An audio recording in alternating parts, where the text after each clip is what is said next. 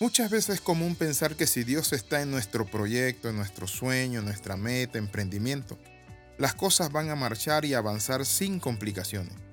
En algunos casos es así, por cierto, pero a veces la obra no avanza tan fácil, avanza en medio de gran oposición, atravesando muchas dificultades, pero cada vez que los protagonistas del momento perseveraron, obtuvieron grandes logros. Hay innumerables ejemplos de personas que no lo intentaron una o dos veces, sino infinidad de veces hasta lograr el resultado esperado. Bienvenido al devocional titulado Afinando la mira. En Marcos capítulo 8 versículo 22 nos dice que cuando llegaron a Bexaida, algunas personas llevaron a un hombre ciego ante Jesús y le suplicaron para que él los tocara y los sanara. Jesús tomó al ciego de la mano y lo llevó fuera de la aldea Luego escupió en los ojos del hombre, puso sus manos sobre él y le preguntó, ¿puedes ver algo ahora? El hombre miró a su alrededor y dijo, sí veo algunas personas, pero no puedo verla con claridad, parecen árboles que caminan. Entonces Jesús puso nuevamente sus manos sobre los ojos del hombre y fueron abiertos. Su vista fue totalmente restaurada y podía ver todo con claridad. Si nuestro Señor Jesucristo tuvo que proceder una vez más y repetir nuevamente la acción del milagro sobre este hombre para que alcanzara la visión total quiénes somos nosotros. Él nos enseña algo, la perseverancia. En algunas ocasiones he observado que este principio de un segundo o un tercer intento lleva a muchas personas a frustrarse y dicen, ya no, yo no lo voy a intentar más.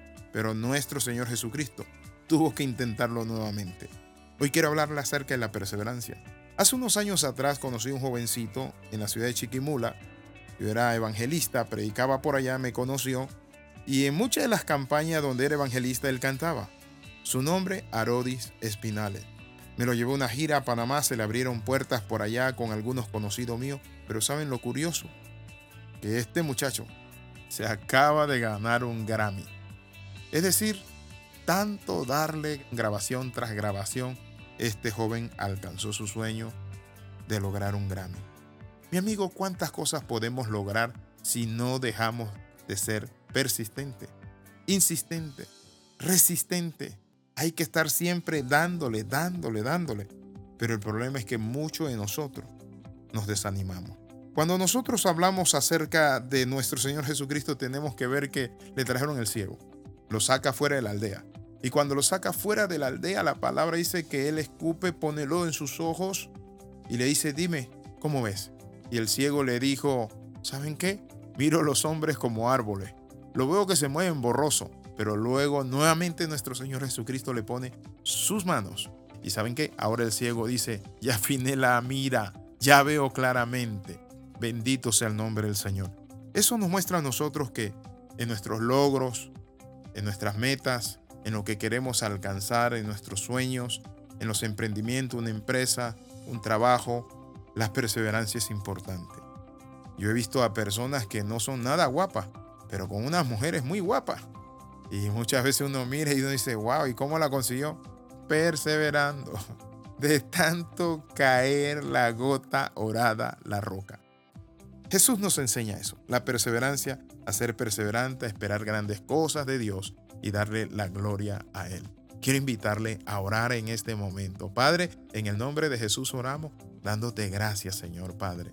Señor, queremos afinar la mira y seguir intentándolo hasta que todo lo podamos ver claramente conforme a tu propósito. Si tengo una visión, Señor Padre del cielo, te la presento hoy. Te presento la visión que tengo hoy, Señor Padre, para que afines mi vista y pueda ver claramente los propósitos eternos que tú tienes para mí. En el nombre de Jesús, amén y amén.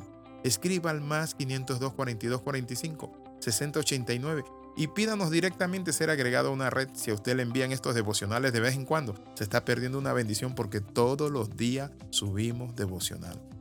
Le saluda el capellán internacional Alexi Ramos y recuerda las 13. Comenta, comparte y crece. Nos vemos en la próxima. Que Dios te bendiga.